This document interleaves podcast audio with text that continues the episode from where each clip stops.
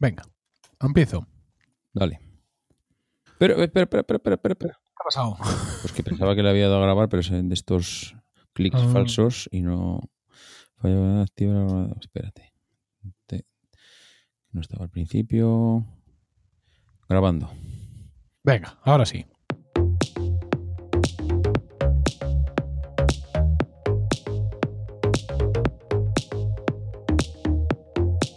Bienvenidos a Proyecto Macintosh, un podcast de Milcar FM. Este es el capítulo 67 y hoy es 18 de abril de 2018.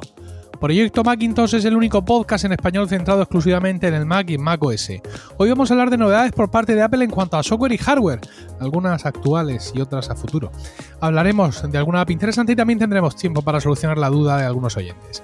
Proyecto Macintosh te llega gracias a Zencaster, el servicio web para grabar entrevistas en remoto pero con calidad de estudio. Yo soy Emilcar y hoy me acompaña David Isasi.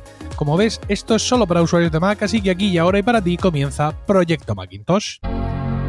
Buenas noches, David. Muy buenas noches, Emilio. Nos ha dejado Carlos eh, tirado solos. ¿Estamos solos? Esto Estamos solos. Porque está empezando a frecuentar a la Jet Set austriaca. sí es verdad, es verdad. Sí, y ya lo invitan a cócteles. Claro, claro, lo que tiene es ser importante. Si yo tenía claro que este tío nos iba a dejar el día menos pensado. Tú pasa que sigues confiando en él, pero yo para nada. Siempre, siempre, siempre. Lo que pasa es que también entiendo que tiene que adecuarse a su nueva vida, a su nuevo estatus social. Tiene que codearse. Ay, de verdad, este, Además, este Burgess. Español, brillante, todo eso tiene que llamar muchísimo la atención en, en el- la fría Centro Europa. Ser Burgess llama mucho la atención. Ya es esa losa que llevas sobre él, que tiene que cargar día a día, es muy pesada y bueno, pues es lo que tiene, es lo que tiene. Yo, oye, si lo hace solo una vez al año, habrá que perdonar. Sí, sí, sí, sin duda. Bastante tenemos con que mm, derrame su presencia sobre nosotros eh, con tantísima frecuencia, con lo cual por un día que falte tampoco nos vamos a tirar de los pelos. Además, lo único que hemos hecho ha sido quitar el 75% del guion, que eran cosas técnicas que tú y yo no entendemos ni los enunciados. Nos viene bien, nos viene bien. Por lo menos a mí, vamos, solo verla Vale. me echo a temblar. Claro, y solo tenemos, pues, eh, mi Mac es muy bonito, por ejemplo, es una, eh, pegatinas de Apple en el coche, la grande, la mediana o la pequeña. Es un poco, que es un poco el, el nivel que nosotros podemos dar. Ay, Ay, qué bueno. señor. Menos mal que nos reímos. Sí, sí, lo que nos queda. Sí. ¿Empezamos? Venga, vamos allá. Oye, una cosilla, una cosilla. Eh, yo antes de empezar, la verdad es que, mm, em, bueno, estoy aquí de milagro, ¿eh? Y además es que vuelvo, ahora que acabas de comentar el tema de Carlos, me acabo de acordar, o me he acordado de Carlos hace nada. Ha sido arrancar el portátil para eh, empezar a, a grabar y preparar aquí, bueno, pues todas las ventanas, el Hindenburg. Y justo cuando he arrancado, me dice aquí el, el amigo App Store que tenía un nuevo- una nueva... eh, una nueva beta preparada para descargarse de, de macOS, la 10.13.5 versión 2, porque van sacando versiones de todas las betas que van saliendo, y digo, ah, pues mira, perfecto, antes de arrancar el proyecto Macintosh lo actualizo y listo. Ha sido actualizarlo, reiniciar, he encendido Hindenburg y me dice el amigo Hindenburg, oye, que tienes aquí una actualización. Y me he acordado de amigo Carlos Burges cuando nos decía, oye, ¿te acuerdas que Hindenburg no está actualizado? Digo, ¡buah, perfecto! Maravilloso, esta gente se ha puesto las pilas. He actualizado Hindenburg y cuando ha reiniciado me sale un cartelito diciéndome Chato, los, eh, los desarrolladores de Hindenburg no tienen, siguen sin tener la aplicación actualizada a- al 64 bits. No, no lo dice así como 64 bits, pero y intento mantener el cartel, que por cierto desaparecen, y no, y por mucho que arranques otra vez Hindenburg ya no vuelve a aparecer. Lo cual me recuerda, Emilio, que dijiste que estabas muy tranquilo porque tú confías en los desarrolladores de Hindenburg, pero Sí. Mm, bueno, pues que aquí ya el amigo macOS ya va recordando, por lo menos, a- supongo que serán todas las aplicaciones, pero aquí en Hindenburg que los desarrolladores no están haciendo los deberes. Y ojo, ojo, a ver qué hacemos si esto no se actualiza. Sí, ya, ya, ya conocíamos que eso, que en esta última actualización de macOS, este aviso de las aplicaciones de, de 32 bits iba a empezar a salir y en Hindenburg ha empezado a salir igual que en otras aplicaciones ahora ha empezado a salir. A mí también, es curioso, a mí me, me ha salido en el MacBook, pero no me ha salido en el, en el Mac Mini. Y tengo Mm. actualizado macOS en los dos, pero bueno, tampoco, quiero decir, tampoco voy a poner histérico, ya sé que Hindenburg está en 32 bits, pero insisto, con el nivel que ya esta gente lleva de actualizaciones y de pequeñas correcciones, a mí no me cabe la menor duda de que se van a poner las pilas. Pero tú, querido amigo, estás con la versión Pro mm, que has pagado, has puesto una hipoteca al nombre de, de, Hindenburg para que te actualicen a la, a la versión Pro y eh, los que estamos con la versión pues de tirar, de andar por casa, pues eh, a ver si nos vamos a quedar mm, hasta aquí, ¿eh? hasta aquí hemos llegado. No, no, para tu tranquilidad te diré que es la misma. El único, el único que se consigue es un desbloqueo de funcionalidades por, eh, por mm, serial, ¿vale? Es decir, yo ahora mismo me voy aquí a Hindenburg a código de registro y si quito, mm, bueno, no aparece ninguno, ¿vale? Mm, porque eh, cuando una vez que lo metes, digamos que ya desaparece de la vista, pero si yo, tengo dos claves de registro relacionadas con mi email, una es de la versión normal y otra es de la versión Pro, y puedo alternar una con otra. Qué raro. Es decir, que sí, que el, que el ejecutable es el mismo, nosotros ejecutables distintos, simplemente que en función de la clave de registro que pongas se desbloquean unas, unas funcionalidades u otras. Así que correremos la misma suerte. Bueno, bueno, vamos a ver, esperemos que esta gente esté pensando en nosotros. Sí, sin duda, sin duda. Vamos a empezar, si te parece, a hablar eh, de eh, algo que, bueno, por culpa de la primavera murciana, hace ya mucho tiempo que grabamos el capítulo anterior y nos hemos perdido unas cuantas cosas. Una de las cosas que nos hemos perdido es la keynote de educación de Apple, que si bien no toca mucho la temática de este programa, porque aquella estuvo centrado en iOS y en el iPad principalmente, y esto es eh, solo para Mac, pero actualizaron lo que todavía algunos ancianos llamamos iWork eh, iWorks, que es el conjunto, las aplicaciones de ofimática de Apple, es decir, Pages, Numbers y Keynote. Hay que recordar que hace ya algunos años mm, Apple hizo una reducción al absurdo de estas aplicaciones porque, bueno, pues decidió que eh, quería que eh, estas tres aplicaciones Pages, Numbers y Keynote tuvieran las mismas funcionalidades en iOS que tenían en el Mac. Y no se le ocurrió mejor forma de hacerlo que reducir las prestaciones que tenía en el Mac, ¿vale? Entonces, y a partir de ahí, eh, también hay que reconocer que han ido creciendo juntas en sabiduría. Mm. Eh, la versión para iCloud, la versión que podemos usar en iCloud.com, esa es que no da mucho de sí por la tecnología de la que dispone, ha hecho también sus mejoras, pero eh, es cierto que algunas de las cosas que perdimos en, en aquella deprecación, qué horror, de Pages, Numbers y Keynote las hemos ido recuperando luego con creces. Entonces ahora cualquier cosa que sale, eh, sale para, para las dos plataformas. Y una de las cosas que ha salido y que puede resultar interesante eh, por lo que toca a los usuarios de, Mac es que eh, ahora Pages tiene la funcionalidad de poder crear libros electrónicos para publicarlos en iBooks.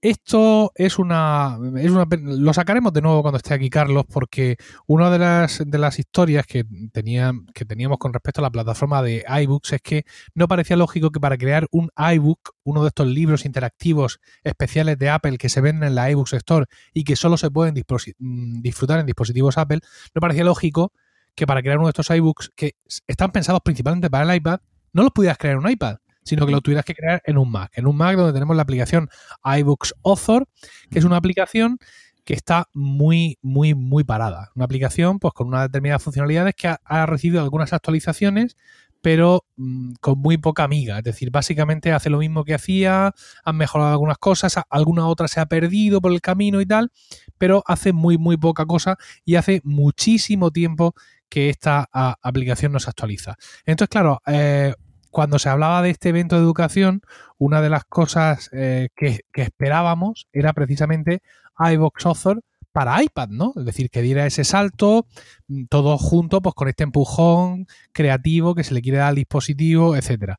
Y sin embargo, pues hemos recibido lo que solemos recibir, que es un paso atrás. Es decir, no solo no tenemos iVox Author para, eh, para iPad y no solo la aplicación no se sigue no sigue, no ha recibido ninguna actualización. La última fue hace tiempo, como os he dicho, hace siete meses, me parece, en septiembre. Pues no solo eso, sino que además Pages ahora incorpora esas funcionalidades para crear eh, libros electrónicos y no lancéis las campanas al vuelo, porque os pueden caer encima las campanas como al Señor de la Cruz, el protagonista de Coco, la última película de, Pixar. Eh, eh, ¿Por qué? Porque estas capacidades que tiene Pages para crear libros electrónicos no son ni muchísimo menos las que tenía iVoox Author. De hecho, tú ya con eh, Pages podías crear un libro electrónico, es decir, podías escribir y exportar en formato eh, EPUB, ¿vale? De hecho, yo escribí una versión en EPUB de mi exitoso libro Podcasting, así lo hago yo. Eh, pero ahora lo que tienes son algunas plantillas adicionales. ¿Vale? Tienes eh, cuando eh, quieres abrir un nuevo archivo de Pages, y estoy hablando ya evidentemente del Mac, a las plantillas por defecto que ya te aparecían antes y a las plantillas que tú mismo hayas podido añadir porque las has creado, las has comprado porque es un adicto a las aplicaciones de plantillas, como yo, pues ahora tienes cuatro plantillas de libro en vertical y cinco plantillas de libro en horizontal. Mm, básica, libro de texto, novela, artículo, lección, etcétera. ¿Qué es lo que tenemos aquí? Pues básicamente tenemos muy poco más que una predisposición de elementos, es decir, al más clásico estilo Apple, cajas y espacios donde podemos añadir nuestro, nuestro contenido, lo cual hace, como es evidente, muchísimo más fácil crear dicho, eh, dicho contenido. Y cuando terminas, cuando terminas de hacerlo, pues tienes tu eh, función de exportar, donde puedes exportarlo a EPUB, como, como has hecho de toda la vida del señor. Es decir, no tienes ninguna funcionalidad mm, adicional que sea interesante. Puedes incorporar galerías de imágenes, puedes incorporar fotos, eso sí, vídeos, música, eso es todo lo, digamos, lo multimedia que vas a tener, pero hay muchas, muchas cosas que podías hacer y bueno, que puedes hacer hoy en día con iBooks Author, imágenes interactivas, puedes incluir mm, mm, trozos de código, puedes hacer un montón de historias que eh, no vamos a tener en Pages. Con lo cual, una vez más nos planteamos, ¿qué es lo que está ocurriendo aquí? Eh, pues ¿Vamos a perder por completo toda esa interactividad que nos daba la plataforma de iBooks barra iBooks Author y nos vamos a quedar solo con esto? porque lo mismo para este viaje no hacen falta alforjas y lo que hago es un libro normal, no le pongo ninguna movida interactiva que pueda ser incompatible con el Kindle. Utilizo Pages si es que me gusta más que otras herramientas que hay para hacer mi EPUB y no creo nada especial especialmente bonito o especialmente vistoso. Eh, el negocio de la producción de contenidos específicos de iVoox Author, bueno, Carlos tiene infinitas quejas porque mm. está muy dejado de la mano de Apple, ¿no? Y lejos de potenciarlo, creo que lejos de ser una buena noticia, para, para, ese tipo de negocio, para esos tipos de libros como los que escribe Carlos, a los que estamos acostumbrados, esto es, creo, sin duda, una mala noticia. Pues me has quitado la palabra de la boca porque te iba a decir lo mismo. Creo que aquí es una igual buena noticia para aquellos que quieren escribir su primer libro, que va a ser Sota Caballo Rey, y creo que es una mala noticia para los que acogieron pues entre sus senos aquel eh, iBooks Author, eh, vamos, como el maná que les llovía del cielo pensando en todo lo que podía hacer, porque yo te diré una cosa, esta aplicación iBooks Author a mí me recuerda al tan denostado iWeb de su, de su época, que completamente. era, vamos, lo más de lo más, eh, podía, lo más de lo más, evidentemente, para los que no sabíamos programar y hacer una aplicación eh, web, pero era la leche y eh, iWeb se quedó como se quedó desde que salió hasta que murió y iBooks eh, era la leche cuando salió, creo que nos sorprendió a todos, mm, todo el mundo se lanzó a hacer sus pinitos, a probar y realmente, bueno, yo he hecho alguna cosilla sin llegar a publicar como tú, yo en plan muy amateur, pues alguna cosilla para, para mí o para mi entorno eh, que han quedado de cine, espectaculares, pero no hemos visto nada más, ahí se ha quedado, o sea, todo lo que hacía iBooks hace, no sé cuándo salió Emilio, dos años, tres años, iBooks Author fue de hace mucho tiempo, ¿eh? De, espérate, lo busco. 2012. Ostras, madre mía, cómo pasa el tiempo. 2012, seis años. Sí, sí. Pues todo lo que hacía hace seis años creo que es lo que hace ahora. No recuerdo ninguna actualización así en plan. Y ahora puedes integrar yo qué sé, tus páginas web en, yo no sé, no recuerdo ni una, ni una sola. A ver, yo, yo no, no tengo en, la cabeza, digamos, todos los pasos que ha dado iVoox Author, estoy seguro que cosas han incorporado, pero mm, aunque ahora con Pages tengamos estos elementos multimedia y la ventaja, sin duda, mm, grandísima de poder hacerlo directamente en el iPad, ¿vale? Que eso también te lo digo, que es una ventaja. Pero, por ejemplo, yo recuerdo de, de, elementos que yo manejaba en su momento, como es poner un keynote Tú sabes lo que es poner dentro del libro un Sí, keynote. Eso sí. te da un- un- un- unas ventajas fantásticas. O sea, puedes hacer, eh, es casi ilimitado, la es una doble combo mortal, ¿vale? Sí. Eh, luego, en las imágenes interactivas que vas pulsando en la imagen y te va revelando información. El hacer tap también en una foto para que te salga un pop-up con información. En fin, un montón de cosas. Y luego a lo del código. Lo del código es que es, es Mm. killer total, ¿no? La posibilidad de meter. Con ese HTML, la gente creaba widgets para, para iBooks Author. eh, y te, estaban por ahí para descargárselo. Y podías poner, por ejemplo, vídeos de YouTube dentro de un libro de iVoox Author. Yo, yo lo he hecho porque aparte del libro este de eh, podcasting, así lo hago yo, yo durante un tiempo estuve haciendo el, el libreto de los conciertos de mi coro, Con iBooks Author, joder. lo hacía con iBooks Author. Me pegaba una currada del 15, eso no lo veía nadie más que yo y tres colgados, lo- porque además lo colgaba en el servidor del, del, del coro. Y luego pensé, qué gilipollez, y empecé a meterlo en la tienda. Buah. Sí, sí, sí, sí. Pensando, bueno, si la gente no viene a mis conciertos con el iPad debajo de la mano para ver esto que me he currado, pues por lo menos espero que haya algún friki de la música antigua que se encuentre esto y se le salten las lágrimas. Y lo puse y bueno, y sigue estando en la, en la tienda de, de libros, ¿no? Y bueno, pero ya te digo, yo usaba pues todo lo que estaba a mi alcance.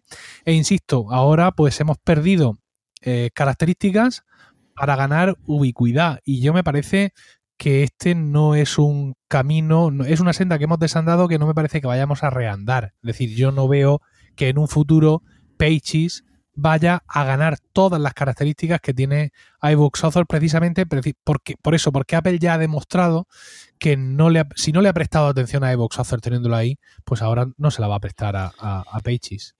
Pues no, no, no, desde luego que no tiene, no tiene ninguna, o por lo menos no da esa sensación de que lo vaya a hacer, pero bueno, eh, no sé. eh, desde luego ahora parece que todos lo están igualando a la baja, lo que decías tú antes. Eh, iBooks lo, igualaron así, eh, iBooks Author ahora mismo, no sé, para mí me parece que está en vía muerta. Yo creo que el desarrollador que lo hizo lo han puesto a hacer otra cosa, mm, ya le volverán a llamar para hacer esto y, que, no sé, eh, había escuchado que le iban a dar un impulso al tema de los libros bestial, que venía algo potente, que Apple no iba a dejar el tema de los libros en la situación actual y que veríamos cosas nuevas este año.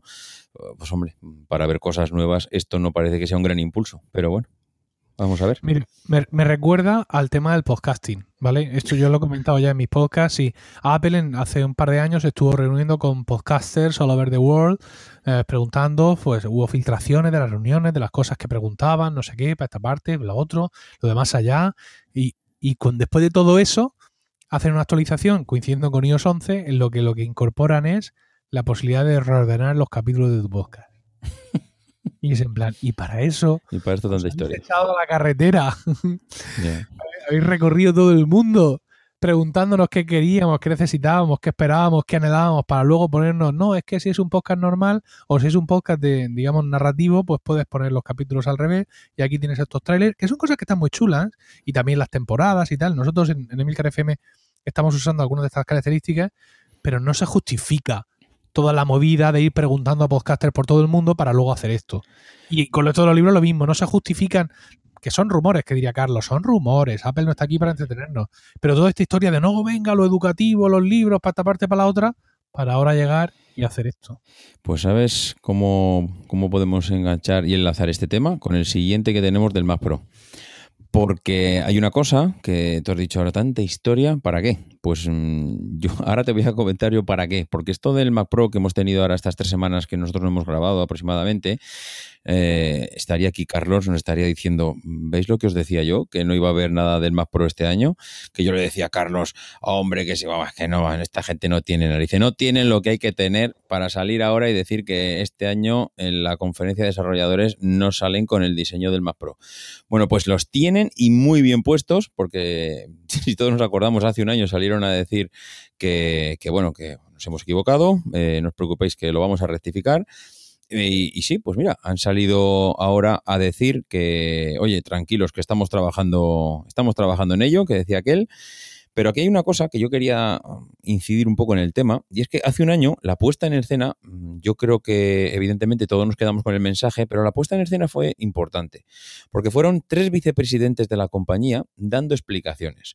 Y esto parece que no, pero significa muchísimo. Porque eh, para mí era que el, el, boss les había dicho, chavales, mmm, ¿quién dijo que este diseño era buenísimo, que lo íbamos a petar? Pues venga, ala, salir afuera y le vais contando a la gente mm, la cagadita que habéis hecho. Y, hombre, joder, Tim, no fastidies, no vamos a salir afuera.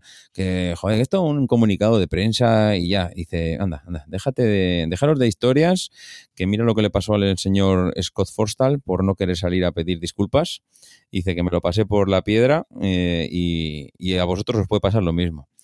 Y, a, y, ahí salieron los tres vicepresidentes, con esto de que ven, vamos a tomar un café con, los periodistas, a, a, decir, pues un poco y a pedir explicaciones y a pedir disculpas. Principalmente a pedir disculpas de que, bueno, que se habían equivocado, que esto no os preocupéis, que lo vamos a corregir. Y, y, hombre, el, vicepresidente, de marketing, Phil Schiller, Craig Federici, vicepresidente de software, que no sé qué pintaba allí, pero bueno, era casi como en plan, para dar un poquito más de peso a la, a la reunión. Y un tal John Ternas, que debe ser eh, vicepresidente de la división de hardware de Mac, pues eh, estuvieron allí dando la carita y diciendo que, oye, que esto lo vamos a reconducir y que parece ser que el planteamiento que teníamos no era el más adecuado.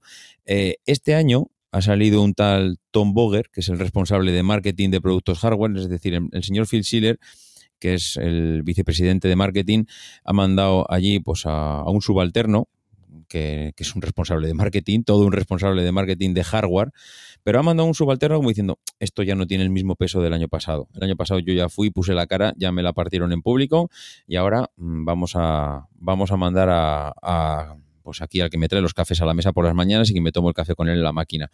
Eh, Tom Boger y el, el que único que ha repetido es el John Ternas, que ha vuelto a salir otra vez allí a, a decir que, bueno, que no esperemos el, el, Mac Pro para este año, que lo, van a, que lo van a sacar el año que viene, y que nos vayamos comprando el iMac Pro, que no sabéis que iMac Pro hemos presentado hace cuatro meses y que se os ha olvidado, leches, que se os ha olvidado que hemos presentado un iMac Pro y hay gente que está todavía pensándoselo, a ver si sacamos el Mac Pro y esperamos un poquito.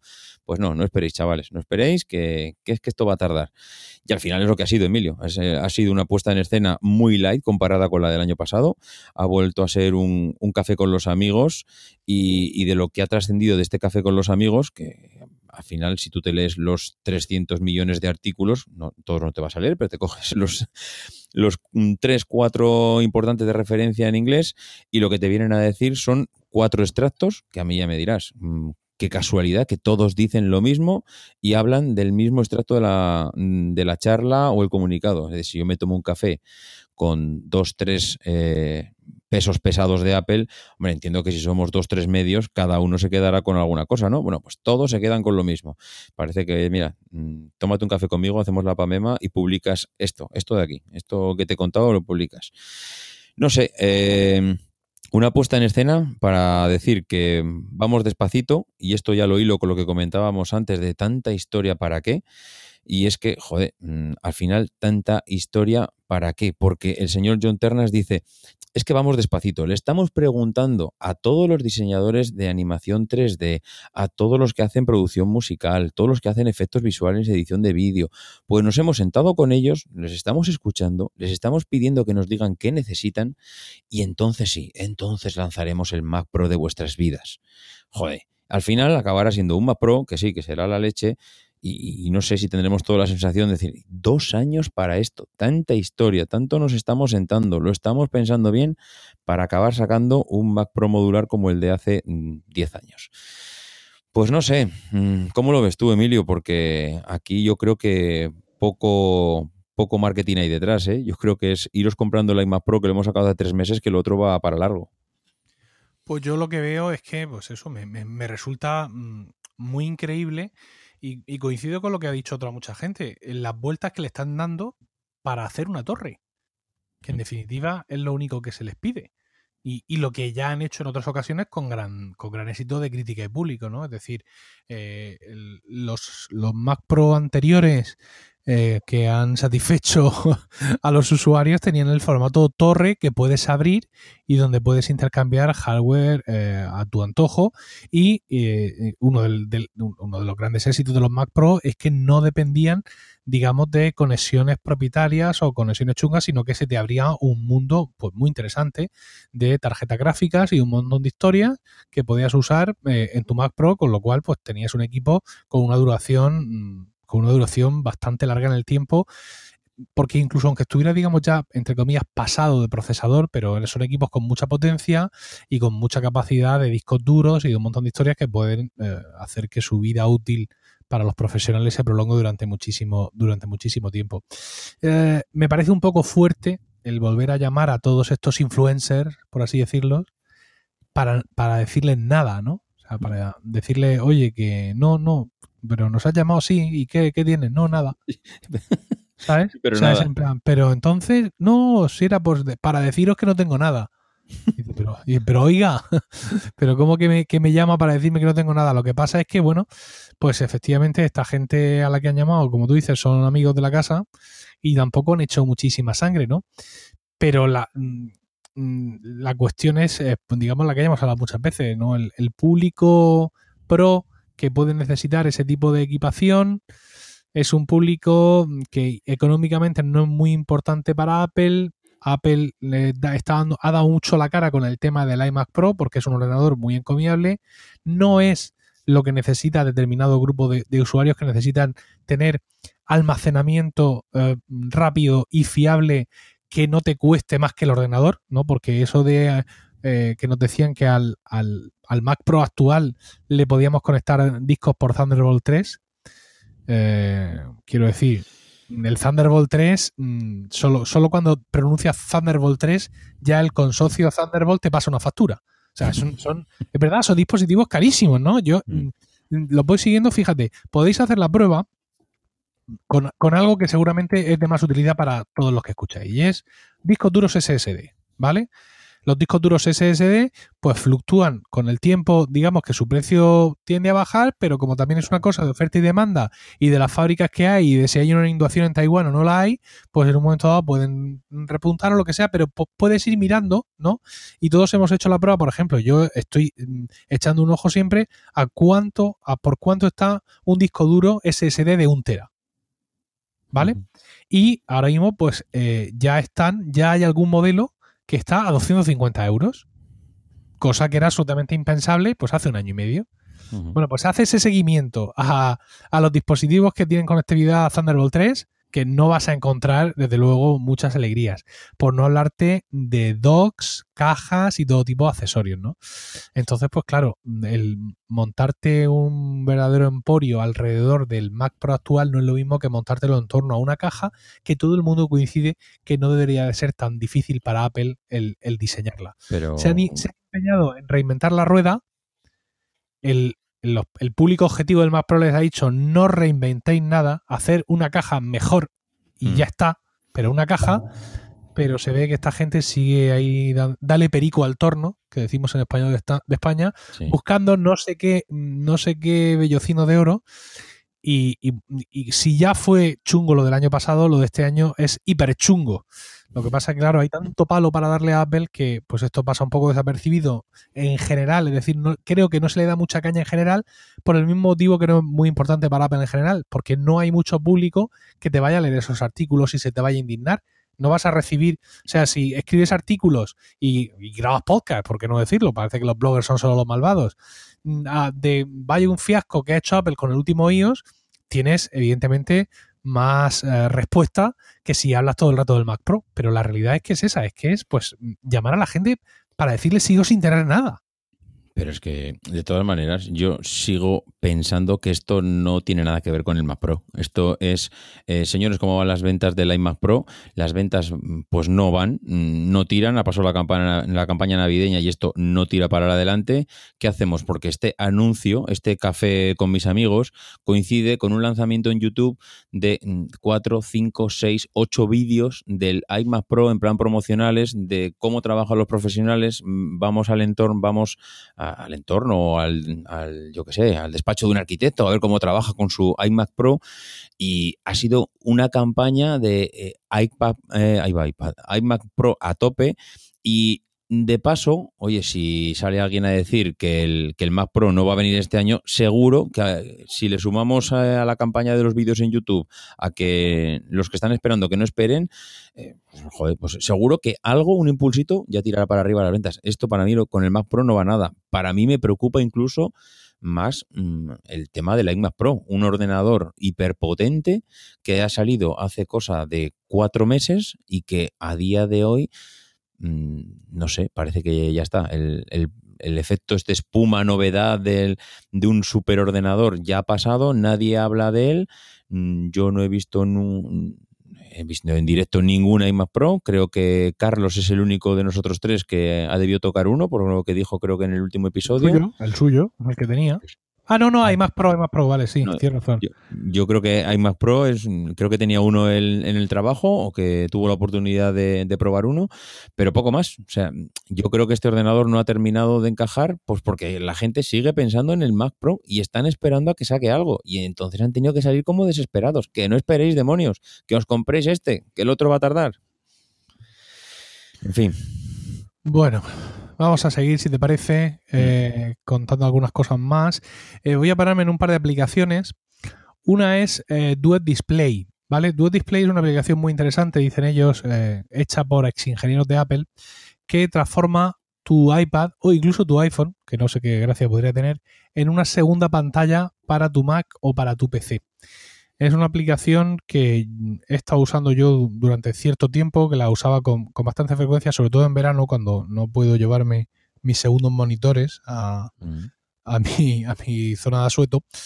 Y la verdad es que, pues sí, era, era de bastante ayuda. Mm, no hace magia, no hace magia porque evidentemente lo hace todo a través de software, eh, con lo cual pues tú notas que ese segundo monitor que tienes en el iPad pues que se queda un poco así. También depende mucho del iPad que estés usando y del Mac que estés usando, ¿no? Hay ahí algunas combinaciones que no te van a dar un resultado muy satisfactorio, sobre todo cuando intentas que el iPad mm, se venga arriba y muestre la pantalla del Mac en toda su resolución posible, ¿no? Hay que llegar ahí a algún tipo de acuerdo eh, contigo mismo de, bueno, voy a admitir menor resolución a cambio de tener, eh, de, que, esto se mueva un poco más. Que funcione mejor. Si, necesitas que se mueva, porque si tu segundo monitor es simplemente para tener el extracto del banco, mientras que en el monitor principal lo contabilizas, que no es que es lo que haga yo, pero por poner un ejemplo, pues realmente te da un poquito igual lo que ocurra en ese monitor adicional, ¿no? El hecho de mm. que tenga un poco de menos de resolución o que no refresque tanto, pues te viene dando un poco igual.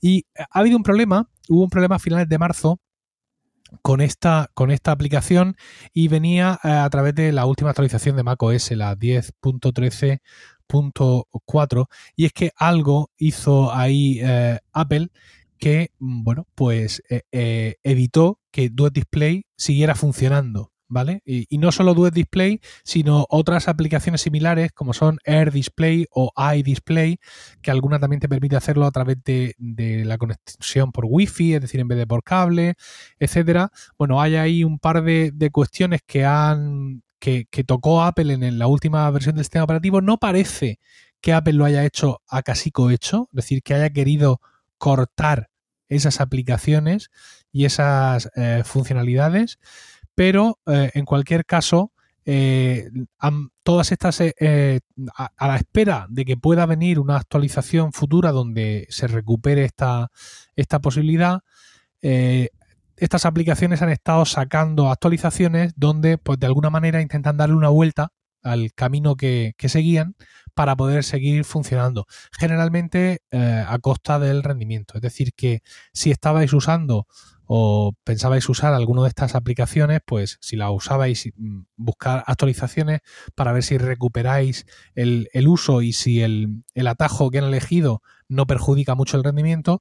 Y si no las estabais usando, pero estáis pensando, pues tratad de bajar demos, etcétera, para aseguraros de que están funcionando bien, porque, bueno, pues podrían, eh, evidentemente, no, no, no funcionaros como, como, como esperáis.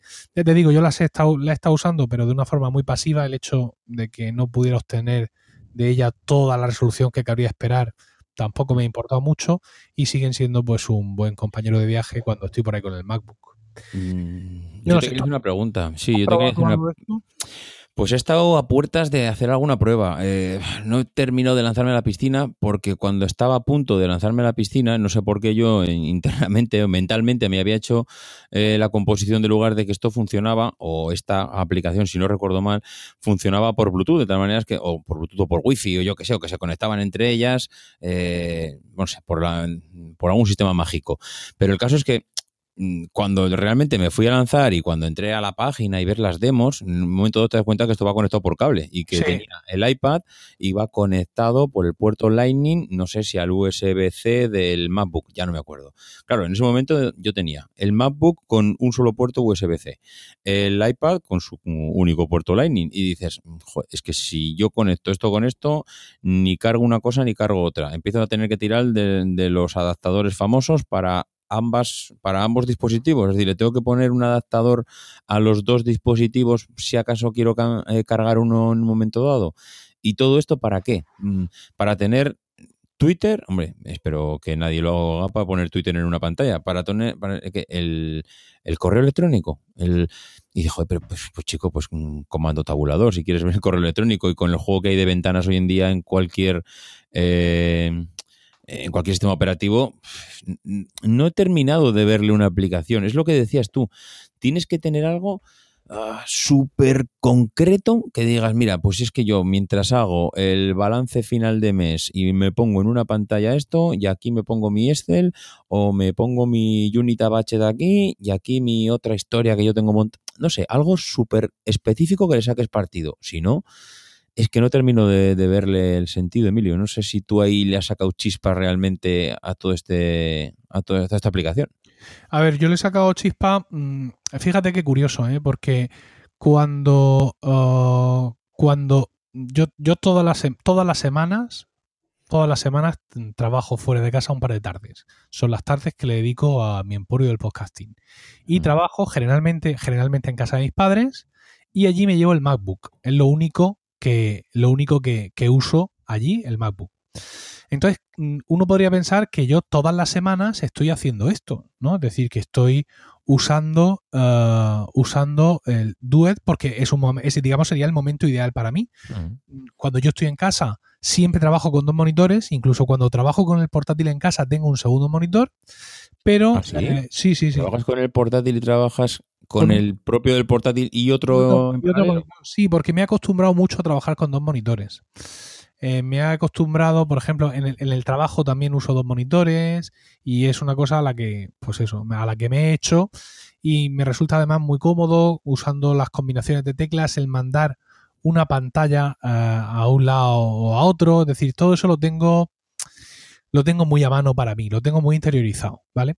Entonces, pues, sin embargo, sin embargo, pues lo mismo por todo el chiniquito que tú dices, ¿no? De montar el cable, estoy con el MacBook, solo tengo un puerto que es C, voy a ver cómo le hago. Mm, quizá por todo eso no, no uso el no uso el, el, la aplicación esta Duet como podría usarla todas las semanas, porque también ya te he dicho, hay, un, hay una disminución de rendimiento en lo que ocurre en esa segunda pantalla y en, ocasiones, para el trabajo sobre todo que yo estoy haciendo durante esa semana, me sale mejor el usar pues la multitarea estándar del Mac en vez de, digamos, intentar forzar esos dos monitores que por lo que sea no tengo. Pero cuando dices que hay una reducción de, no sé si de resolución, entiendo que yo no solo de, de la resolución, que será también igual un poco eh, ese lag que puede haber entre que tú haces algo y aparece en ese segundo monitor, ¿te ralentiza también el primer monitor? ¿Hace que la CPU ahí vaya un poquito mm, a trote cochinero? Pues yo te diría que sí. Pero no a trote cochinero, no, muy a trote cochinero, realmente. Quiero decir, no voy a decir que, lo tira para abajo. Pero claro, como cuando yo mm, uso dos monitores, uso dos monitores, ¿vale?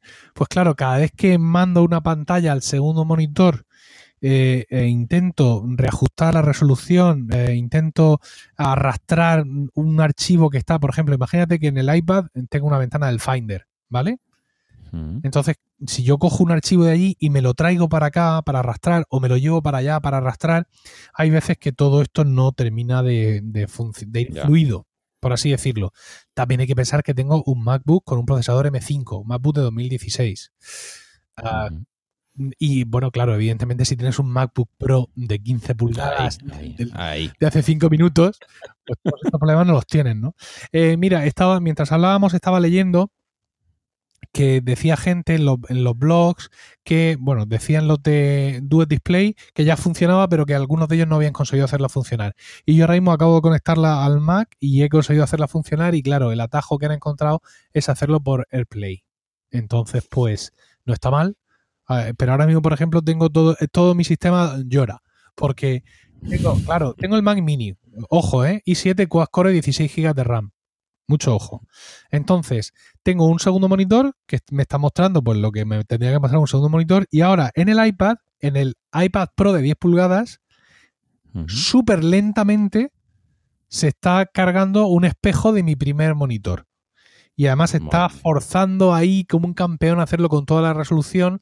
Es decir, que esta forma de hacerlo vía AirPlay, pues no parece que sea el atajo más, eh, más recomendable cuando eh, cuando, esto, cuando esto funciona en condiciones, el menú de Duet que tienes en la barra de menús te ofrece una combinación eh, que él ya, digamos, que ya te especifica, ¿no?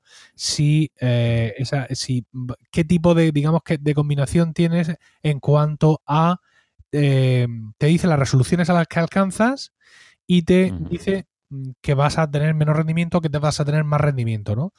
Ahora mismo lo único que me pone aquí es eh, usar la tarjeta gráfica integrada o la, o la adicional del ordenador y también reducir las transparencias para tener un consumo de energía más eficiente, pero no me especifica todas las resoluciones que puedo alcanzar en el iPad y qué voy a obtener con, ello. Ah, una cosa que sí incluye Duet y que mm, me la, la, puse pero nunca me la he llegado a instalar es que hace que te aparezca en la pantalla del iPad en lo que sería tu segundo monitor, una touch bar.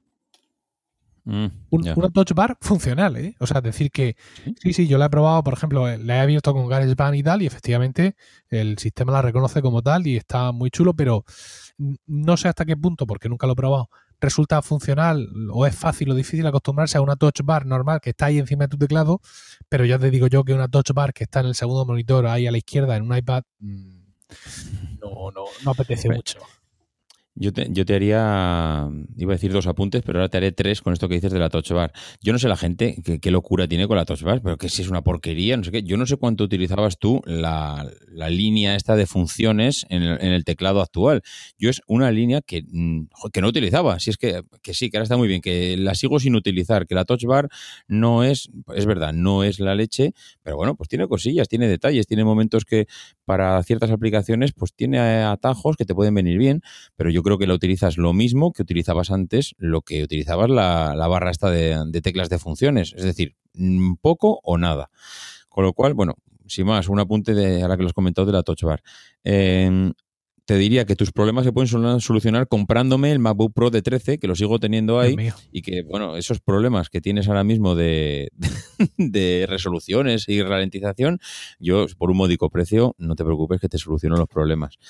Y sobre el tema de los monitores externos, mm, estoy dándole vueltas. Y esto ahora que has dicho que, estás, que utilizas el MacBook con el, bueno, iba a decir, con la tapa levantada y utilizando la, propia pantalla del MacBook con un monitor externo, me has hecho dudar, porque yo había pensado no en esa combinación, sino en comprar un monitor externo de, pantalla grande para cuando llegas a casa conectar el MacBook Pro y, conectarlo a una pantalla todavía más grande, porque sigo en mi luchada, yo iba en mi luchada, en mi lucha, en mi lucha eh, de, que el tema de la pantalla cada vez, yo que no sé, no sé qué me ha pasado este año, en el 2018 con el tamaño de las, de las pantallas, que es que eh, me maravilla cada vez el poder tener pantallas más grandes y con más funcionalidades, más ventanas y, todo más distribuido. Y ahora cuando has dicho que las dos las utilizas a la vez, me has hecho pensar, me has hecho pensar en, en cómo darle ese uso, porque claro, si es que si tienes una pantalla eh, en casa externa que utilizas a la vez, yo no sé, el Duet Display este, realmente tienes que notar una diferencia bestial de, estar en casa con las dos pantallas eh, en paralelo a cuando sales fuera y empiezas con las resoluciones, los lags, los retrasos. Sí, aparte también te digo, bueno, las segundas pantallas que yo tengo en casa son malas, ¿eh? Quiero decir que yo tengo en casa un monitor Dell que es bastante bueno, sin, no, es, de otros, no te iba a decir un Dell. Sí, es de otros tiempos, no es retina ni nada que se le parezca, pero es bastante bueno. Pero claro, como el MacBook tiene el, pantallón tan bueno que tiene, es pequeño pero es muy bueno, pues claro, el, cuando yo pensé en usar un segundo monitor, pensé, es que mm, el niño Jesús va a llorar, ¿sabes? Quiero decir, cuando, yo esté aquí en esta pantalla y luego me vaya a la otra, pero al final lo, asumes, ¿vale? Lo asumes y lo que pasa es que el trabajo más fino o la zona donde tú te dedicas más a hacer cosas, fíjate qué ironía, es la pantalla más pequeña del MacBook y la prefiero porque es de más calidad al otro monitor que es de unos 19 pulgadas, que sí, pues es más grande, pero tiene menos calidad. No, soy yo en general muy maniático. ¿eh? Fíjate que yo en el trabajo tengo este dispositivo estilo Surface, que, ya he comentado alguna vez, que no deja de ser un portátil de 13 pulgadas, ¿vale? Y tengo un monitor de 20 pulgadas adicional y el monitor de 20 pulgadas para mí es de recurso.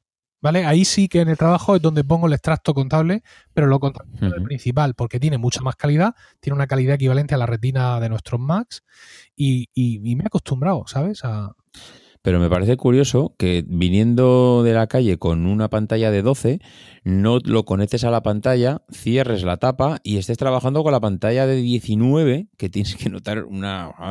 Pero es que lo que yo principal, lo que voy a notar principalmente no es el tamaño, es lo mala que es. Porque es una. Espérate que lo, Pero es una pantalla de él, no puede ser tan mala. No, no, perdona, perdona, perdona. La pantalla de él de 24 pulgadas la tengo conectada al Mac Mini. Ah, vale, vale. El otro, espera que me alejo un poco. El otro es un Acer perruguero que no sé ni dónde, de dónde ha salido, ni siquiera sé de dónde, viene ese, equipo. ¿Vale? vale, vale, vale. Mm, si uno de los motivos de comprarme portátiles de Apple, uno de los muchos motivos es la pantalla retina, por ejemplo, un motivo para preferir el MacBook al MacBook Air, que no sé ni cómo pronuncio su nombre, ¿vale?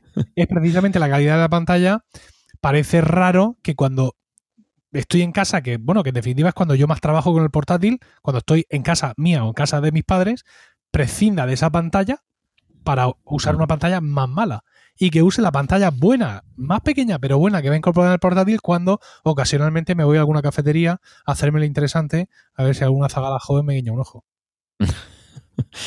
como me, escuche y mujer me va, me va a parte la boca. Sí, sí, no, literal.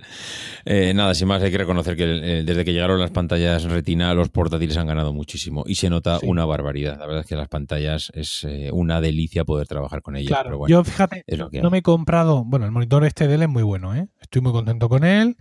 Y, y, no me he planteado comprarme lo que es comprar nuevos monitores porque no me puedo permitir monitores externos de la calidad a la que me he acostumbrado eh, usando el, MacBook y usando el, iPad Pro.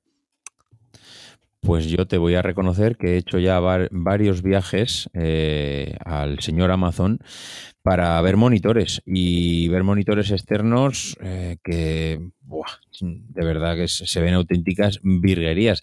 Tampoco te creas, y yo era un mundillo que desconocía, en qué niveles de precios puede estar los monitores.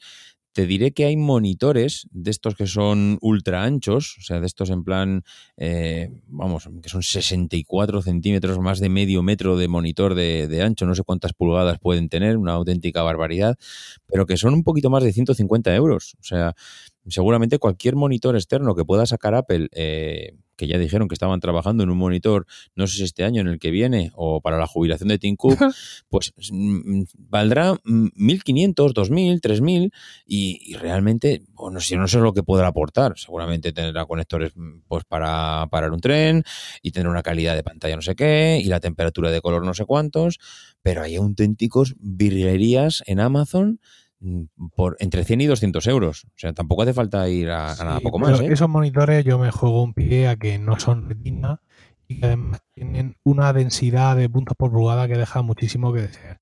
Hay que decir que. Pues hay de todo, Emilio. Hay de todo. Tú te lo ¿eh? traes, sí, tal, pero eso no tiene la calidad. Quiero decir, estoy, ahora he, puesto ahora mismo en Amazon monitor ultra wide, ¿vale? Y tengo aquí sí un LG 25UM58. 25UM58P. 176 euros. Correcto. 25 pulgadas, pero amigo, las 25 pulgadas son de esquina a esquina. Sí. ¿Vale? Con lo cual, al final tampoco es tan grande. Bueno, es muy, es muy ancho para la- el tema de las ventanas, te puede venir bien. Es oblongo, es más ancho que largo. Es, es oblongo. ¿Vale? Correcto. Entonces, al final, estos equipos tú los ves y, y ya tienes que ir subiendo el precio para encontrarte con unas, con unas características que digas tú, bueno, pues sí, esto parece que va a poder eh, funcionar en condiciones cuando yo le meta cuando yo le meta caña, porque si no, no tiene sentido que el Samsung, un Samsung que aparece aquí de 34 pulgadas, Ujú. mm, cueste 800 euros. O sea, al- algo tiene que estar pasando ver, entre los eh, 176 y los 800. Sí, sí, sí. Y luego si te vas a mirar las conexiones, te das cuenta que empieza a haber diferencias porque uno tiene la conexión VGA, el otro tiene un puerto HDMI y cuando te vas al de 800, pues tiene toda la gama de colores y sabores.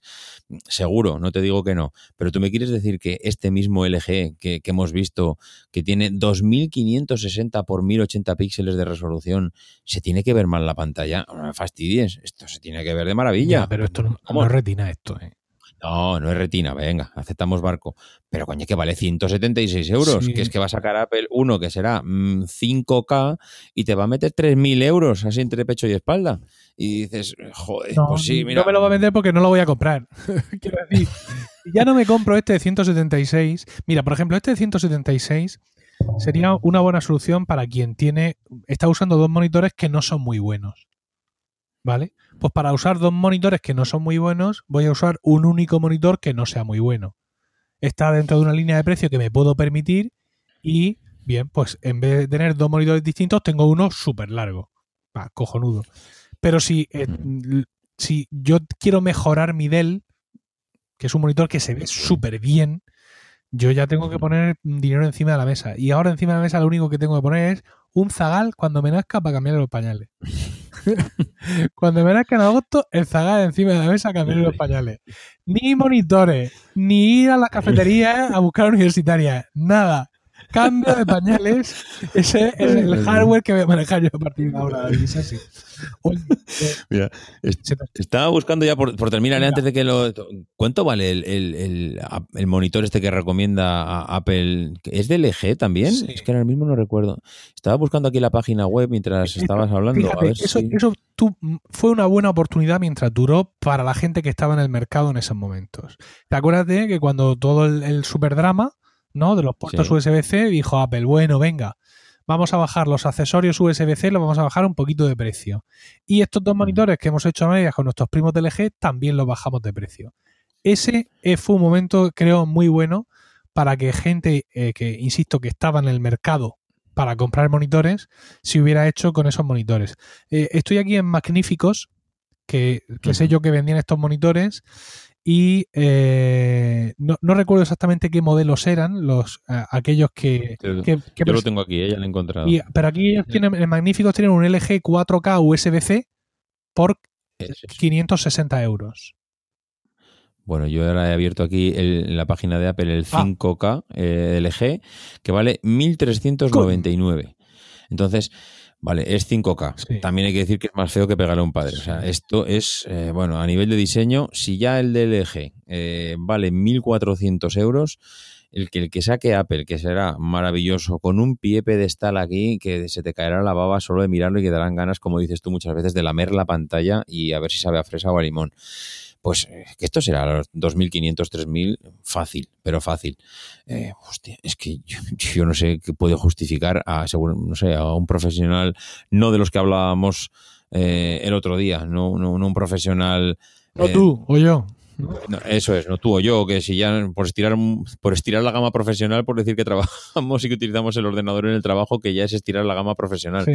Pero, eh, no sé, alguien que utilice vídeo, le- hostia, 3.000 euros en un, en un monitor, es que, es que poco más, eh, no sé cuántos pueden vender. Yo, pues yo que supongo que vendrán muchos, ¿sabes? Porque esta movida 5K es en plan, puedo tener un vídeo Full HD a, mm, a tamaño completo y todavía puedo tener otro vídeo Full HD más debajo para ir haciendo el montaje y luego tengo todas las herramientas y lo tengo todo desplegado. Que son cosas que a ti y a mí nos las dicen y decimos, pues, pues. Pues vale. pero a un tío que Sí, se sí. la pasa editando y pegando y cortando vídeos Full HD, tener un monitor donde le caben dos vídeos Full HD completos más la barra de herramientas, pues yo estoy seguro que le conmueve el corazón y que dice, hombre, 1399 pídelo hoy y recíbelo, como pone aquí, el viernes 20 de abril. O recógelo mañana en Apple Store Nueva Condomina. Suponiendo que te pillas cerca, quiero decir, a ti te haría eso igual, pero a otros. Y, y, vamos, y directamente sin ningún tipo de problema. No es tan feo este monitor. Bueno, sí, sí, sí, sí, sí, es muy feo. Perdona, sí. Por la imagen lateral. Razón. bueno, escúchame, vamos a abreviar. Vamos a abreviar porque sí, sí. bueno siendo dos, lo mismo se nos hace más corto, pero mm, estamos aquí pegando chachara. Nos vamos, a, nos vamos a saltar una aplicación que yo tenía aquí para hablar. Esto también lo vamos a saltar y me voy a ir, claro, tú no sabes lo que estoy diciendo. Nos vamos a ir aquí, a esto. Voy a terminar con esto. Dice, hola equipo de Proyecto Macintosh. Esta pregunta va dirigida a la sección de El consultorio de Carlos Burges y sus aprendices. Resulta que en el año 2013 le regalé a mi entonces novia persa, todos estos son datos innecesarios, a mi entonces novia persa le regalé un MacBook Pro de 13 con su lector de CD y disco duro mecánico.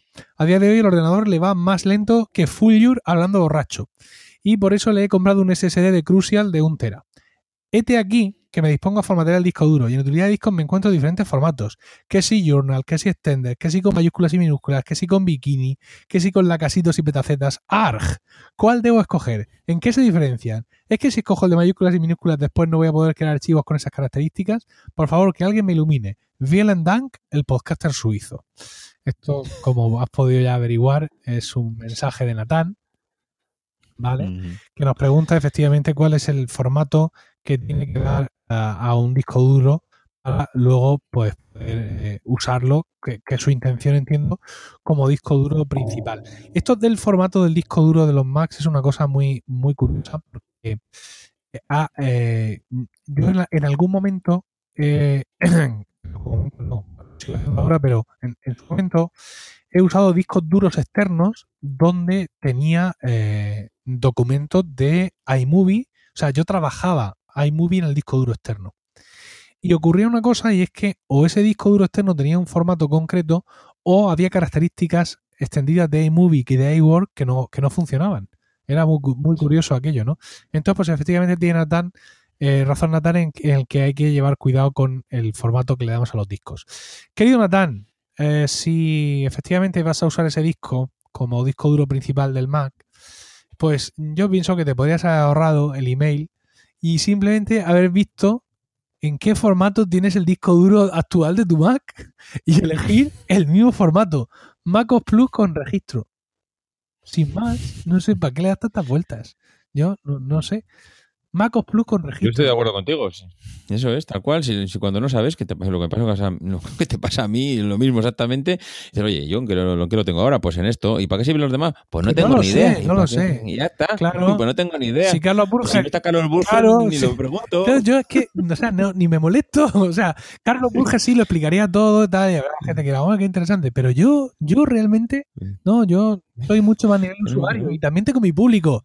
¿Por qué no decirlo? Como Carlos Burges está tomándose un, está tomándose un, un daiquiri en una terraza en, en Austria, pues Natán, te tienes que conformar con nuestra mm, conformar con nuestra respuesta.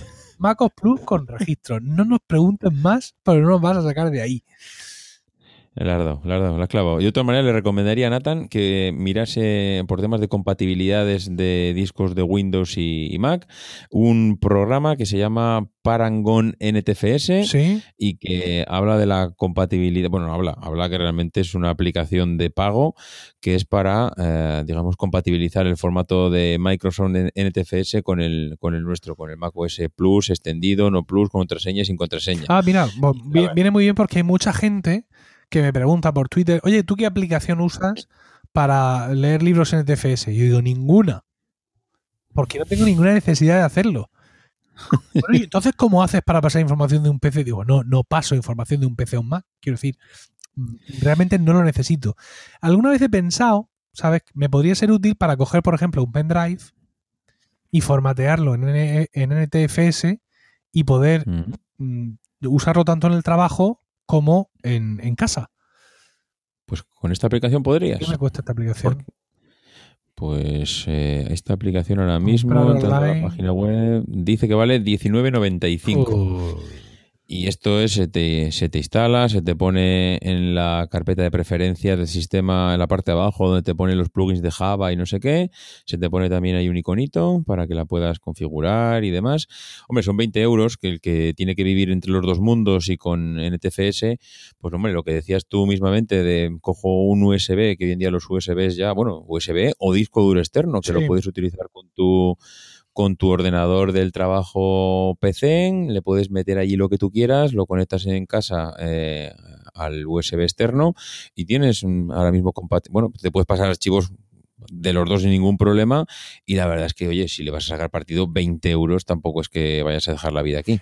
Estamos acostumbrados. Cuando he hablado un rato más con usuarios de este tema, sobre todo, por ejemplo, me comentaban el, el tema de esos discos duros externos, llevarlos no ya a un PC, sino a otros equipos, por ejemplo, conectarlo a una tele, conectarlo a un reproductor multimedia, conectarlo a un NAS, ¿no? Que entonces, pues bueno, los NAS leen lo que, lo que haga falta, ¿no?